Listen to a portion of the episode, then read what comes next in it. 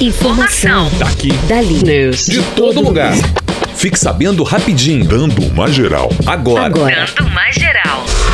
Brasil passa a marca dos 60 mil óbitos pelo Covid-19. O consórcio de veículos de imprensa divulgou ontem, a partir dos dados das secretarias estaduais de saúde, que o Brasil registrou mais de 60 mil mortes por coronavírus nesta quarta-feira, pouco mais de quatro meses após a doença chegar ao país. Ainda segundo os dados coletados, o país hoje já tem 60.194 mortos e 1.426.913 casos confirmados de Covid-19. A Organização Mundial da Saúde informou nesta quarta-feira que na última semana o mundo registrou mais de 160 mil novos casos de coronavírus a cada dia. Governo proíbe entrada de estrangeiros no Brasil por 30 dias. O governo brasileiro, através de publicação no Diário Oficial da União, decidiu proibir a entrada de estrangeiros no país pelos próximos 30 dias. A proibição ocorre pouco após a União Europeia vetar a entrada de turistas de alguns países, incluindo o Brasil. Segundo a medida, fica restringida pelo prazo de 30 dias a entrada no país de estrangeiros de qualquer nacionalidade, por rodovias, por outros meios terrestres, por via aérea ou por transporte aquaviário. Entre as exceções estão os estrangeiros com visto de visita concedido para estada de curta duração sem intenção de estabelecer residência no país.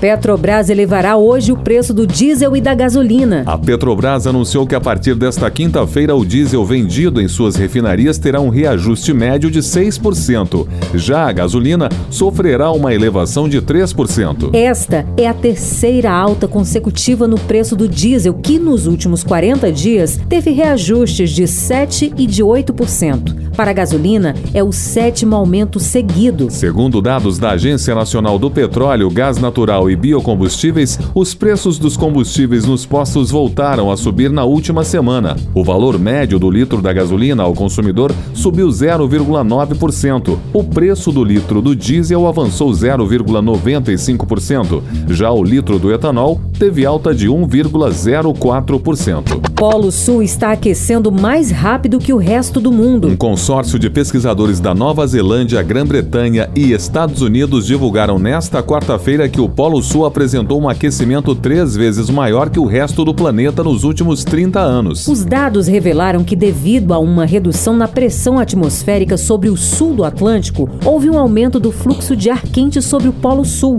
resultando no aquecimento de cerca de 1,83 graus Celsius nas últimas três décadas. Ainda segundo a pesquisa, o aquecimento é consequência da emissão de gases do efeito estufa pelos humanos. Eu sou Kelly Gomes. Eu sou Alexandre Ricarte. Jornalismo Pedro Laventura. Informação. Daqui. Dali. News. De todo lugar.